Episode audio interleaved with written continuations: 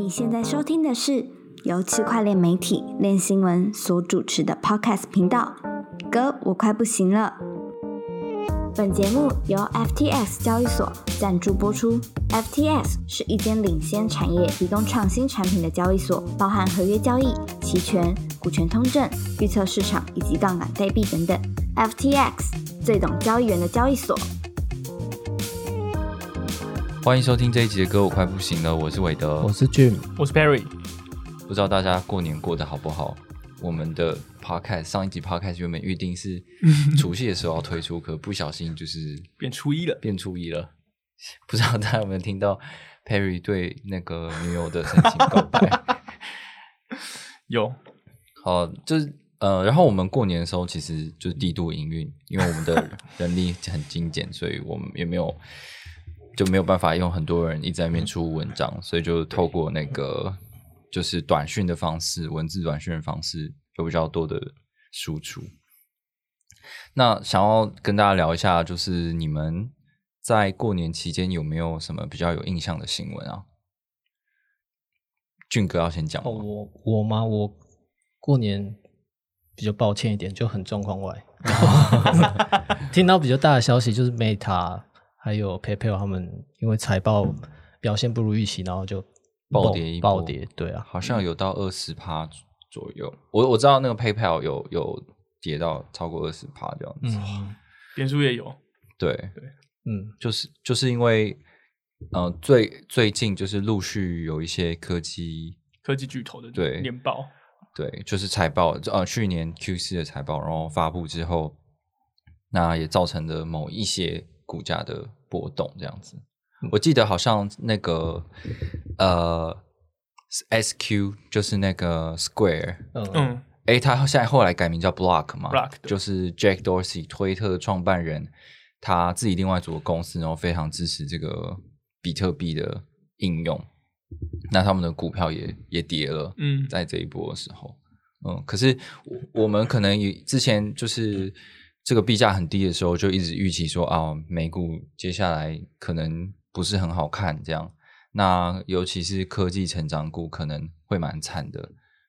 那的确，最近看到这些科技股就是开始跌了之后，可是他们的大跌好像对于呃币圈好像没有什么嗯。太大影响，可能币币圈之前已经跌到蛮惨的，比特币到三三万多，然后又慢慢的回血，看起来嗯可能是那个加密货币已经先反映了那种市场的恐慌情绪吧。嗯，总总经面的的消息可能会一起影响，嗯，但是毕竟加密货币不用出财报，哦，我们也不用对谁谁谁负责，就不用再面临一次这种可能会影响到股价的的事情吧。有啦，有要对社群负责，社群都会吵架。社群只会去翻这些创办人以前讲什么垃圾话这样。哦，哦，那 Harry 呢？我我比较有印象的就是那个 GameStop 跟嗯。Immutable X 他们的合作，嗯，对，然后就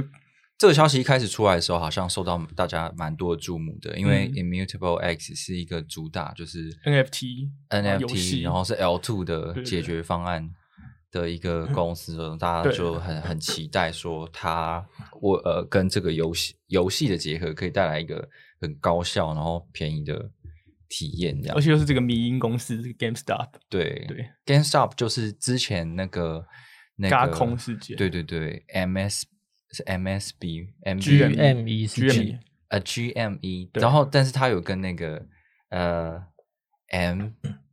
MSB 呃 MSB 啊啊不是哪一个 WSB 哦哦 Street Bet，呃对他们他们就是有这个嘎空事件嘛，对对对然后那时候就很红这样，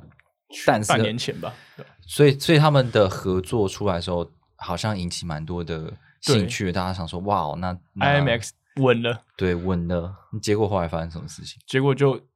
就大家看他们的合约合约嘛，是其实是 G 那个 IMX 跟 GME 合作，就是他会允诺对方说，如果 GME 可能有帮他们发新闻稿，或是达成什么什么步骤的话，嗯，他们就会给他们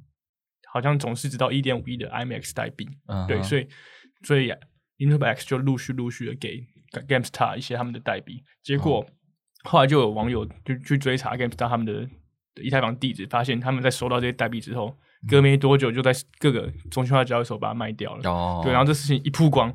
，IMX 股价又跌回原点。哦对，，原本是大概从好像二点八、二点九嗯以上嗯，三块以上开始涨，涨到四块，嗯就后来消息出来之后，现在不到三块了，哦，对吧？就它的反而比原本更惨不。是股价。哦，对对，币价，对，一不要开始在讲美不要害人，家找上麻 烦。对，对，就对啊，大家就就大家觉得说，哎，这个东西是是很没有道德，我都跟你合作，然后你把我砸盘，但是嗯有些人会觉得说，这很合理啊，就是 GameStop 他们就是需要一些资金对。啊，你你付钱给人家方式刚好就是付你的币，嗯，啊，我要我要转我要当转成可以用的方式，就是换成法币啊，对对对。就是众说纷纭啊，反正最惨就是嗯 IMX，是对啊，好，那我另外有一个比较大的消息，就是这个自然的事情嘛，嗯。就是在这个 Solana 生态系里面有一个很重要的公司叫做 Wormhole，然后他们在做的就是跨链桥的服务，可以转到很多的链上去，让资产交互这样。那他在过年期间就发生了一个，就是 DeFi 史上也是非常大的一个呃漏洞的事件，就是它丧失了那个二点二三亿美元价值的数位资产，这样，然后就引发了很多的讨论啊，包括可能近期来讲，大家对 Solana 的呃整个生态系就是比较不信任嘛，因为它的网路呃有很多的延迟或是故障的问题。这样，还有就是说，对于跨链桥，大家一直以来都有质疑，因为历来的所有的知名跨链桥几乎都有发生过所谓的 骇客事件，对啊，骇客事件，然后就是让里面的资金受到损失。那之前 Vitalik 也有讲说，他觉得会有多链的未来，可是没有跨链的未来，嗯因为跨链可能有很多的风险存在。这样，那他算预测到了，所以就引起很多人的讨论啊。但是当然，很多人都在跨链上，很多开发者都在跨链上做不同的努力。那嗯嗯，他们也其实也是相信说这件事情是一定会越来越好，因为他觉得他们觉得说有多链的存在，那就有跨链的的需求，所以一定会发生这样。那后续会怎么样，我们就再看看吧。我也不知道，我自己觉得还好啦。反正有人有人把把那资金补回来就好了，对不对？然后对啊，对啊哦，这件事情的后续就是他们的那个投资者之一就是 Jump Jump 嘛，对，Jump，呃，他们就是一个，我记得他们是一个传统在做交易的公司对嗯，Jump 资本 Jump 公司 Trading，，Jump Trading，对，嗯，他也是跟 FTX 跟 Alameda 有很多的合作，那他们就决定把这个资金补回来，因这我为他们，这我也觉得蛮奇怪的，嗯，就是他应该不会无缘无故帮你补这个好几亿美金吧？对啊，觉得背后可能是又又有币的交换吧？对啊，其中必定有，嗯，不知搞不好道，他之后发币，就是说，哎，保证给你多少帕，不知道。哦，有可能。对啊，好吧，就是这样。那这一周呢，我们要来聊几个内容。第一个，我想要谈的是这个 Assange 道。对，Assange 道就是有一个那个澳洲的新闻工作者，然后他在二零一零年的时候，因为他有一个这个呃新闻的解，这个叫什么新闻的网站，那他会曝光很多那种政府的暗黑的资讯，比如说机密对机密资讯这样。那他在二零一零年的时候就爆了很很多美国政府的料，那可能都是比较偏负面的，所以他也因此被通缉，然后有被判呃有被判刑这样。那他现在是被囚禁在英国的监狱里面，然后也一直有都有诉讼，要想要把他引渡到美国去接受审判。那他们的呃推断是说，如果他在美国接受审判的话，有可能会有这个一百七十五年的徒刑，这样等于就是把这个人关到死的意思啊。那干嘛还要引渡回去？是他自己 他自己想要引渡回去吗？嗯 呃呃呃，自己想要引渡回去吗？不是，是因为他就是逃出去嘛，他就是在海外流亡啊，然后他嗯可能现在在英国。那如果可是我我我是我美国政府就希望你回来这边，嗯，接受哦我们的这个审判啊。对，就跟那个什么，之前不是有一个那个那个防毒软体的创办人，他叫什么名字？就说自己那个比特币没到多少哦，就要过世了，John McPhee，对 McPhee，他也是一样啊，因为他有逃漏税问题，可是他就是打死不想缴嘛，所以他一直流流亡在各各个国家这样子。那美国如果把他抓回去的话，一定就是要用当地的法律去做一些审判。嗯，对，好，那就是因为有这个事件呢，然后在二零二一年十二月的时候，有一个去中心化组组织叫做 Assange DAO，它因为当时呃在英国的诉讼，就是美美国有上诉成功，就是关于这个要不要把呃 Ass Assange 解呃引渡回去的这个事情，那所以他们就希望说组成这个 DAO，然后想要帮助释放这个 Assange，就是他觉得呃这些人就是觉得说呃应该要捍卫这个人的自由，他当初是新闻自由、言论自由，或者是他是想要揭发一些他认为不公义的事情而而做这些呃可能取得机密资讯然后公诸于世的这些事情。总之，他们有很多理念想要解救他。那这个这个道的成员也也包含他的这个 Assange 的一些家人有参与在里面，这样子。好，那这个东西呢，很有趣的是，他跟一个那个匿名的 NFT 的很知名的创作家叫做 Pack 做合作，然后他们推出了第一个就是有这个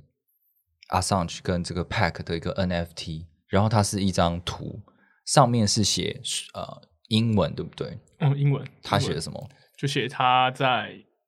英国监狱里监禁的时间。哦。所以现在就是上面就写 a thousand and thirty five，就是一千零三十五天在。对，好像没有 end，就哦没有 end thousand 哦。呃 thirty five 这样，哦。反正它这个就是一个叫做什么 clock，它对会一直它会一直每天更新。对对对，会一直增加那个时间。那这个东西是拍是用来做拍卖的。嗯，那这个 Assange DAO 呢，它的目的就是说想要跟大家筹集资金，然后去呃抢拍这个 NFT，对然后抢的呃这个拍卖的金额会把它捐给一个基金会，然后来支援 Assange 的诉讼费用，然后总之他们最终目的就是释放他这样。筹钱，然后帮他打赢官司。对，那还有另另外一个第二个推出的作品，就是叫做 censored，censored 就是审查嘛，censored 就是被审查这样。那它是一个叫做 open edition 的一个东西，就是它是开放版本，它是限制时间，但是没有限制数量。每一个人的钱包地址呢，都可以 mint 一个，都可以 mint 一个呃 NFT。那这个 NFT 的内容是你随便输入一个字串，不管是一个单字或者是一句话都可以。可是一定要跟别人不一样，就是如果已经有人用这个字串去 mint 过东西，你就不能再 mint。对，哦而且只只限英文单字。哦，对，我就我记得网络上有人说什么，好像可以用中文、韩文、日文什么的，但是我们自己尝试的时候，好像没有没有这样的内容。对，呃，那这个东西很有趣，就是你在 mint 的时候，其实你除了 gas 呃这个 gas fee 你要付 gas fee 以外，你是可以自己去选择说你要为 mint 这个 NFT 付多少钱，多少 ETH 这样。那你付多少越多 ETH 的人会进入一个榜单，好像有两百名吧，只要前嗯两百多的人都会在那个榜单上面。但是这个榜进入这个榜单之后有什么样的功用，目前我们还不知道，可能未来会出现。就 Pack 的风格也是蛮这样的，就他不会把所有的功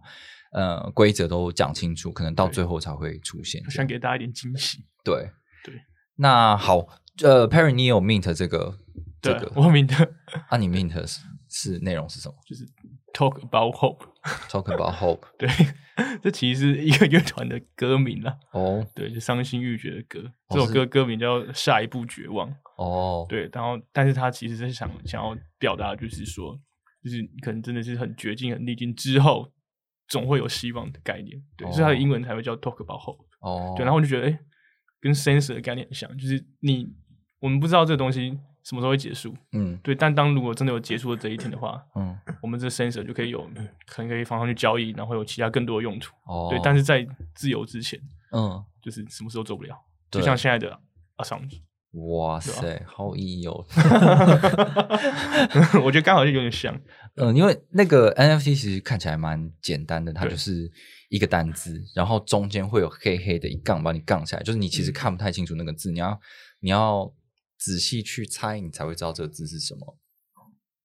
所以它就是表达一种被审查的概念，就是你想要讲的话，但是被划掉了。对对对，嗯，虽然说，可是你也不是完全没有办法知道上面到底是写什么啦，因为这些东西现在都可以被陈列在那个 OpenSea 上面嘛。嗯那上面其实都会写说下面字是怎什么。嗯嗯，那我我自己的话也有 Mint 的一个啦，因为就是有蛮多朋友就是对于那种管制类的草药啊都蛮有兴趣的，所以就是草药他们哦，管制类草药都还蛮有兴趣的，鸦片哦，就会有很多人写什么 free 什么东西啊哦，free 什么东西，所以就是就是我们也写了一些 free 什么 free marijuana，然后这之类的，对啊，那因因为世界上其实有很多就是有被审查议题嘛，比如说、嗯。呃，在以中国来讲的话，中国就有很多敏感的话题是不能讲的，那嗯。所以我们其实，在上面也看到很多是类似的单字啊，就是有出现这样子，或者是其他国家一些比较可能被政治控制啊，或者被威权控制啊等等的嗯。一些。嗯，历史事件或者是现存的一些事件，都有人就是把这些单子命出来，然后他好像就被审查一样，这样。总共命了三万多个吧，嗯，总数对，就是蛮多的非常多。就是出乎意料，居然 Pack 的粉丝这么多吗？还是其实都是 就大家可能嗯都有预期说，干这个东西是不是可以赚钱之类的。对啊？想说反正不行就算了，大家就花个 gas fee 而已。对但是很就是目前这个东西是没有办法被买卖的。对，然后有听说他是直到那个如果阿桑去被释放释放的话，那那一杠就会消失。不知道多久。这是哪里来的说法？其实我不知道。Twitter 哦，他那个 thread，哦，好的，对啊，就这样的东西。对，好对，还有一点就是那个，似乎有很多那个其他国家人觉得，哎，这个 Ascension 道会跟 Constitution 道、哦，对有一样的成功。对，他们成功比指的不是事情成功，是币价会成功。没错，对，这个就是我下一个想要讲到的重点。其实这一次的这个 Assange 道呢，它它吸引了非常多的中国社群的参与，就是因为大家看到之前那个 Constitution 道，就是宪法道的成功，就是之前有个宪法道嘛，然后他们就是集资想要去买那个美国宪法的拍卖。那如果可是最终拍卖失败了，但是这些得到，因为因为当初你有捐款的人都可以得到一个相应的代币，叫做 People。那这个得到这个代币的人呢，就是涨了十倍以上这样子。嗯，所以大家都预期说，这一次的这个 Assange 道呢，你其实你捐款之后，你也可以用呃一个 ETH 比一百万的这个数量去得到一个他们的治理代币，叫是叫做 Justice，就是正义嘛。正义这个正义币这样子。那大家就觉得说，哇，那我一定要，我一定要捐这个。我你捐，你捐一个，如果可以像 Constitution 道这样变成十个 ETH 的话，那何乐不为呢所以我们就看到中中国社群非常积极啊，就是你看到他们那个，因为捐款的那个平台叫做 Juice Box，上面其实你你捐的时候，你可以留一些讯息在那边，然后就有很多中国社群就说什么什么。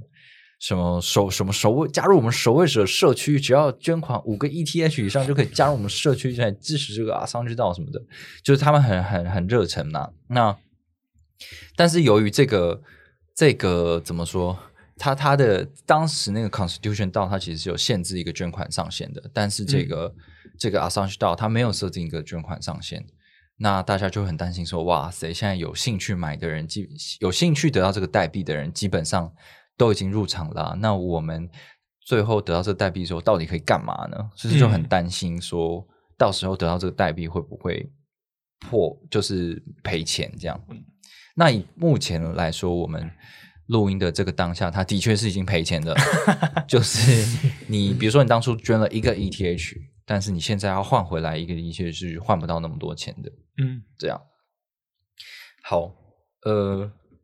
我我我觉得这个东西，我想要讲的一个事情是说，目前这个他们募集这个资金呢，是想要去标到这个 NFT。对那这个 NFT 最终以一万六千五百九十三个 ETH 标到这个，哇，这是多少钱台币啊？对，就超超天十几价亿吧，比我昨天写的时候多一个零哎、哦，真的吗？真的啊。我昨天写的时候才一千出头颗吧，哦，对啊总之他最后就是十那几十几亿，这件事情，我后来去查了，就是呃，他们是有一个有一个论坛的，这个论坛上面可以去讨论说我们接下来要怎么做。那这个 Assange 的哥哥就是在那个论坛说，我们应该要用这个最高价去出价，把这个东西标下来，然后尽快的把这个募集资金呢转移到这个转出这个这个这个 Juice Box 里面怎。么感觉很黑呀？什么意思？就是他募集到几颗，他就用几颗对 ETH 去他们就是这样对啊做所以才会，因为原本最高价是四千多颗，对啊结果最后是一万六千多颗得标，没错，怎么想都很怪。对，那下面的人其实其实这个就有分两种，就是如果我是真的想要支援他的话，因为这个 NFT 得到的这个收入其实就是捐给一个基金会嘛，那这个基金会就来就会来帮助解解放这个 Assange。可但是对于投投机者来说的话，就会很就想说，哎，我们得到这个治理代币，基本上我们是有机会，就是去控制一个大笔的基金，比如说。那个原本的最高的这个出价可能是四千多个 ETH，嗯，那如果我们最后用五千多标到的话，我们还有一万多个 ETH，我们可以拿来一起来决定说，哦，搞事对，怎么来搞事这样子。但是就是出了这个提案之后呢，就是用一个超级天价，几乎就是把所有的捐款直接就是捐给这个，就是拿来标嘛，标了之后再捐出去这样。这是宪法到了四倍价格，对啊，那就多看投投机的人有多少？对啊，那那等于就是摆了摆了大家一道的感觉啦，所所以那些保卫者组织内部在想什么？就想说凉了，凉了，因为因为之前那 Constitution 道是标失败了，所以我拿到这个披头代币的话，我还是可以去把对 Juice Box 里面的钱退款出来，但现在等于 Juice Box 里面是完全没有钱的，你你你也没得退款，你就只剩下那个币而已。报复的是 PAC 跟那个基金会啊，但是这个就很矛盾啊！你们当初捐款不就是为了要解救对啊这个 Assange 吗？那为什么现在在靠背说你们把钱都用掉呢？这也是蛮有趣的啊。也很讽刺啊！嗯这些这些中国人要解救一个 一个外国人，那他们要不要先哎哎、没事不行不行，我们不能讲这政治敏感话题。好？对，好，那对啊，所以这个当初这个 Assange 的哥哥哥他出来有这个提案的时候，下面很多人就回应啊，有的人说很支持啊我，agree with, with this，但是有的人就说你们为什么不要好好的去竞标就好了呢？然后剩下的钱我们可以用其他更多有效的方式一起来决定说怎么来营救这个 Assange 啊。但是总之最后的最后就是还是用最高价标了出去，这样。那我觉得最好的方法搞不好是，好，我就弄一个正常价钱标下来，嗯剩下的退掉，对啊大大家就都都可以闭嘴了，哦，对啊，目的达成了，对，然后也不也不不占你便宜，这样嗯对吧？所以这个事情也是蛮奇怪的吧？因为这一个论坛当初的这些事情，也不是好像是透过那个那个 Justice 这个代币，嗯然后直接来票选决定的啦。嗯嗯嗯，有很多的事情，我觉得都蛮奇怪的。可是也不能也不能这样说，因为其实那个诶，原本这个代币的释放应该是在可能拍卖都呃结束之后才去释放，可是是因为有一个提案出来说，哎，你们应该提前把这个治理代币释放出来给大家，然后让大家一起来决定说这个资金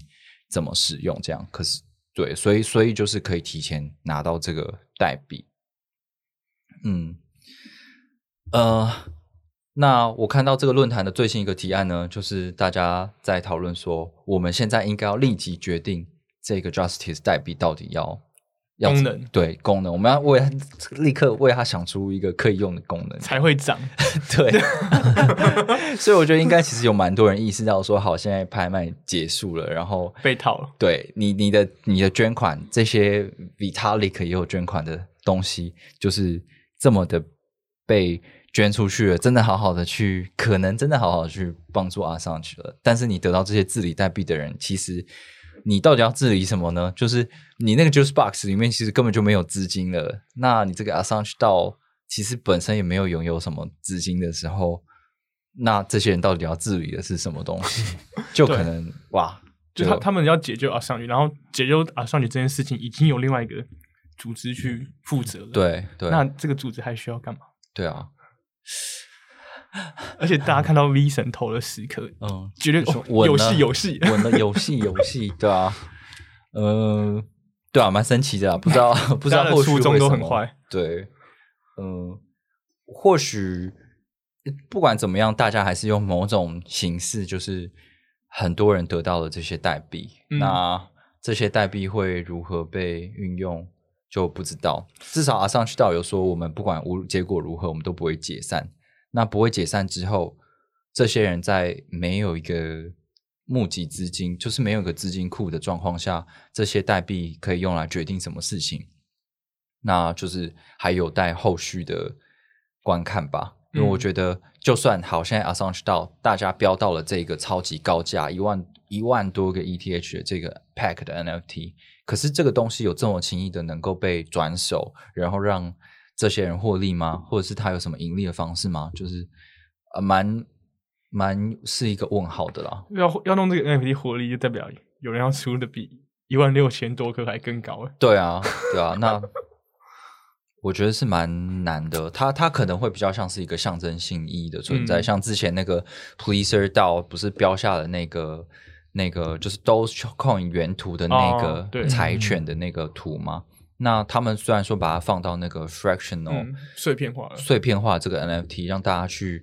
去散户互割那个那个小小的一片这样子，但是不会有人真的在它有一个非常膨胀的市值之后，然后直接把它包下来买走这样子。就、嗯对，我不知道这件事情会接下来会怎么怎么发展，嗯，但是也是给大家一个警惕吧，就是如果你要做，如果你的本意是为了要捐款的话，你就是要保持着这个心，然后去参加这个活动。那你你丢失的这些钱，就他他就是他就是这样子，就是就像你也不是丢失的，就是你就是诚心的捐出去啊，他的确也是有达到原先的目的。那我们以后去刮刮乐的时候，是不是要这样想？哦，对啊，你把它想成就是刮刮乐而已，有有赚就赚，没赚就当做公益。对啊，它就是一个公益的 对的的的方式。好，那我们第一个话题就是差不多到这边。俊哥，你怎么样？就对于这种阿上去到，你有什么感想吗？你刚刚说他们这个道是有提案的，嗯，是有在投票要决定一些事的。对啊，那那个那一万多颗去标那个 NFT，那个 Clark MT 是是那几个多签管理人决定的，就是他们感觉比较像是在一个公开论坛上面，然后就是做意见的调查，嗯，让大家各自发表意见。可是那只是意见对啊，哦。他其实 并没有透过那个 justice 代币，然后去决定说，哦，那我们就用最高价就就标下来吧，就是嗯没有没有这个解，没有这个不是这个治理过程啊。哦，所以他用用最高价标下来是谁决定的？诶，我也不知道诶，对啊，就 好 K 哦。应该就那几个多签管理人吧。嗯，我我猜吧，他们可能也怕麻烦吧，毕竟如果真的、嗯我还有一万颗，这个东西要怎么做，要做什么事情，要怎么处理，嗯，或然后会不会会有一些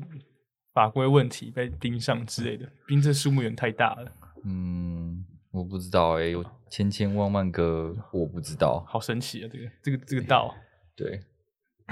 感觉这这种道还有那些迷因币、柴犬币之类的，感觉都是前前几个推出的会比较有戏吧，后来的可能就嗯真的还好了。而且这种都有个特色，就是他们会有一个故事去吸引人，嗯，对，然后就大家愿意放钱进去。对啊，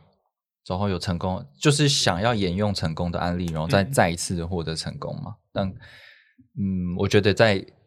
以以任务面来说的话是非常成功，因为我真的是募到超多钱。但是以这个满足大家的动机，就是想要赚赚钱钱的这些人的话，就是可能会去干我我我中我中、嗯。我中中刀了这样子。而且那时候 People 那个币，其实大陆的社群，他们后后续都还有就是搞一些 People 的后续哦发展对对对对。组织，所以其实好像蛮多人信这一套的，没错，对啊，但是后来感觉也没有没什么东西，对没有搞注意力起来就没了，对。注意力，注意力太重要了。对啊，就是当初决定最高的最高标最高出价这件事情，其实也不是一个呃去中心化自己的过程啊。对，所以可能也蛮多人会抱怨的。我也觉得不太可能是大家认同的。嗯嗯嗯，对啊，对啊，我们下一个主题是要讲跟大家介绍一些交易相关的事情，是认知偏差这件事情。嗯这这篇是一个推特网友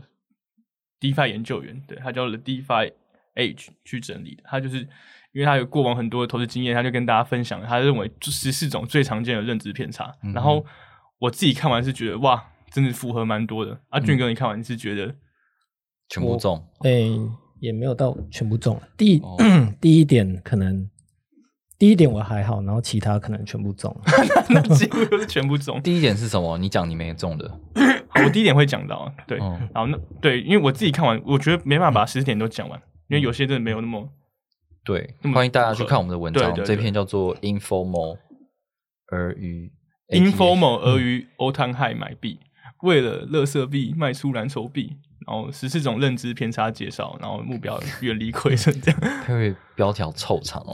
就是这八十个字符，对啊，等下把它修一修。十四种认知偏差介绍啦。对认知偏差就是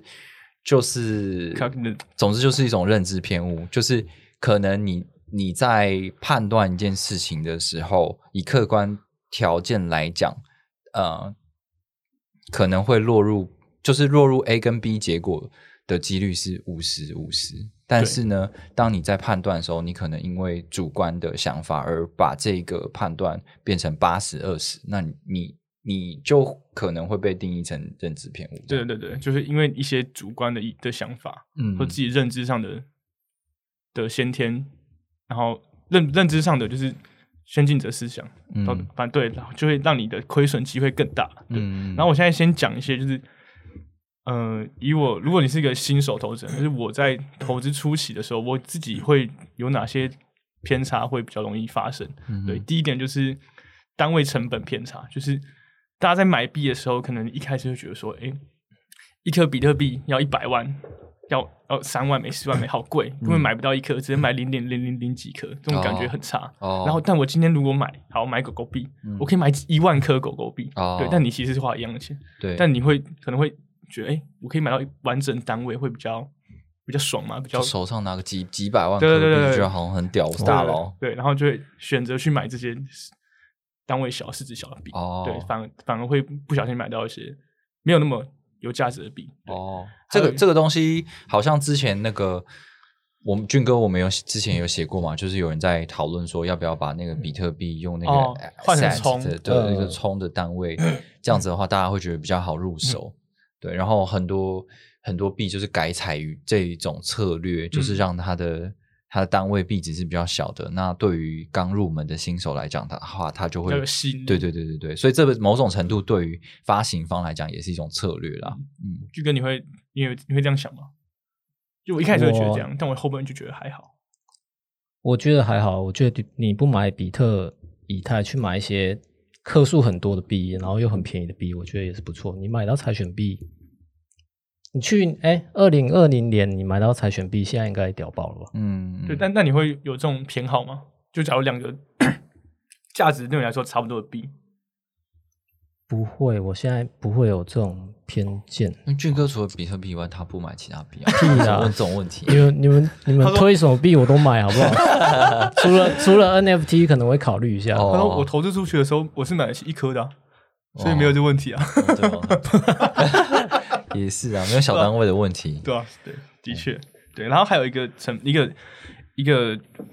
初初学者，可能也不是初学者啊，早期投资门的人对入门的人嗯会另外一个偏差是沉没成本偏差，对，嗯就是沉没成本指的是说已经发生且没有办法收回的成本，我们把它称为沉没成本。对，这经济学的概念。对，简单来说就是人们会倾向持续投入或过度投入资金，因为大家害怕就是割肉这件事情。嗯，对他又举了一个看电影的例子，就是当我们在看电影的时候，好，我们今天挑一部电影进去看了十五分钟之后，就发现这部片完全不合自己的胃口，就不好看。对，但大多数的人应该是会选择硬着头皮把它看完，嗯而不是直接离场。嗯俊哥，你会怎么做？如果你看到一个这个例子你们有感吗？我蛮有感的，就是我 我会选择不把它看完。你会选择不把不把它看完对啊，如果电影真的开头让我觉得很难看的话，啊？为的嘞，我会只我会直接离场啊。好我我以前看过，我以前看看过一部电影叫做什么《史前一万年》，然后好像很蛮有名的粪片非常难看，然后我就看了二十分钟之后，我也有印象愤而离场，站起来就离场。爆气离场。但是我有这样的经验，不代表就是我在币圈也是这样啊。哦，对他只举个日常生活大家的例子，因为他这样他这样的意思是说，他是觉得这种时候我我们应该要做的事就是离场，嗯而不是继续花费你的时间成本。嗯，对，然后以我来说的话，我也会，其实我也是看到不喜欢看的片，我就不看了。嗯但我会想说，我就花那两三百块，我会选择在里面睡觉。嗯对，对，就是也不要浪费时间这样。哦，所以以以在投资来说，可能就是好，我今天，尤其是以合约来说，我今天可能已经浮亏三三十趴、四十趴了，嗯，但我也可能会想说，我如果现在卖掉，我就认赔了。对啊，对，但我可能我可以用我剩下的资金去摊平。嗯。对，但他没有意识到，这他应该做的事情是重新衡量这个币到底值不值得再投资，而不是把它视为说我可以熬回来。没错，你应该把它视为是沉没成本，我已经付出去了，嗯。就当做没有这件事再重新评估。这样，嗯，对对对，就是有，就是呃，对啊，如果是有纪律的投资者的话，他可能都会都会去设定一个止损或止盈的条嗯件，然后来做比较长期的有策略性的投资啊。对对对，嗯，不要就觉得哎，我都我都付了，我都亏了，当然要把它熬回来，就是很容易让你亏到更多钱。没有，我我都暴力扛单。暴力，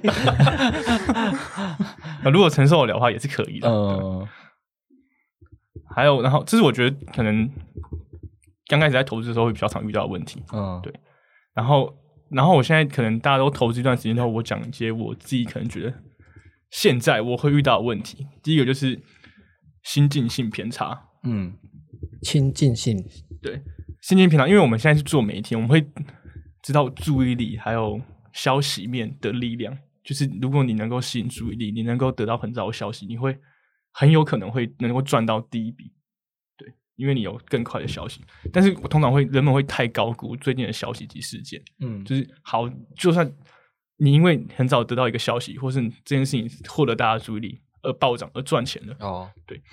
但大家可能会过度追逐，就是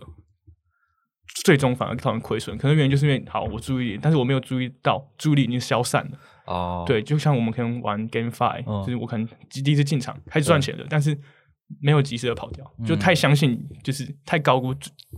最热门的东西这件事情。哦，对啊，就是这个我们也常常遇到，譬如说有一个新的消息出来，那嗯。这个消息一出来的时候，可能是个利好消息，它对就对于这个涨幅有一些帮助，嗯。但是你也有可能错错估这个帮助的对对对对对。延续时间或是幅度这样子对，嗯，呃，是反向也是一样嘛，有一些会低估对，就是利空的消息，你可能哦，它可能没有这么严重，但它虽然说跌跌了一阵子，可是你可能一直去选择一直空空它的话，那你也可能受到伤害。这样，对，就像以最近来说的话，可能就像 Anchor 这些事件，嗯，对，大家觉得哦这个 UST 不行的哦，Anchor 要爆了，对然后大家就去空 Luna，对，嗯它其实也就好有跌，但是就是跌完之后还是会反弹，对啊，对对啊，对啊，就是就是要衡量一件事情的的的利利多利空程度，其实蛮难的，嗯，对对对。嗯还有一个是禀赋效应，禀赋效应叫做 endowment effect，对，嗯就是它会，它意思说你可能对你的投资组合会有情感上的依恋，就是哦，我握久了，觉得哎，好舍不得把它卖掉，这是维尼啊，flow flow 吗？哦 就是你可能哦握握一点啊，好啦，就就这样吧。他让我他曾经让我获得这么大成功，所以我不能随便舍弃他。对对对对对，就是有情感的，对，舍不得，对，或者是说，嗯、像一些比特币最大主义者或是以太币极度主义者，他们就觉得哇，我因为曾经因为比特币或以太币赚了一堆钱，嗯就觉得这个币太屌了，嗯而丧失了对其他币的注意力，或者根本忽略其他币，就像是我我是以太坊最大主义者，我不屑其他 Layer One，嗯，对，就是这种禀赋效应。对，对啊，所以他说，为了克服此效应的话，你可能就是说，如果当前我或者之前我从来没有投资过这个标的的话，嗯现在的我还会想要投资它吗？就是用这种比较中立的思考哦，去思、去想的话，可能会有更中立的决定、嗯，这这一串的，就是这十十四项的这个呃认知偏差介绍，其实就是其实它可以应用在生活中很多东西啊，它就是一些呃心理学的一些现象。那我觉得它给大家的帮助就是告诉你说，其实人的心理就是会有各种不同，像这样子的状态。那如果你事先了解说会有这这样子的一个认知偏误的时候，你可以用就是跳出来另外一个角度来看，说自己的思考判断是不是足够理性的，那它可能会有什么样的后果，来帮助大家在交易上面去投资上面去做更好的判断啦。所以我嗯觉得，就是投资、投资学也很大部分跟心理学有有关系。那如果你可以更有纪律、更理性的去做一些判断的话，它在长期来讲可以帮助你蛮多的。嗯，对所以大家如果有兴趣去了解更多的话，记得要去看 Perry 写这个叫做 十四种认知偏差介绍。好，我觉得就算你只掌握两三条，然后一直去实践它，也很够了。对啊，嗯，对，然后他有给一点建议啊，就是如果你如何避免的话，可能就是你可能就看完之后去选出一些你比较常见的偏差，嗯。把它记录下来，每次投之前看一下，哎，有没有犯这些错误，哦，或是刺青在手臂上面啊，是在说，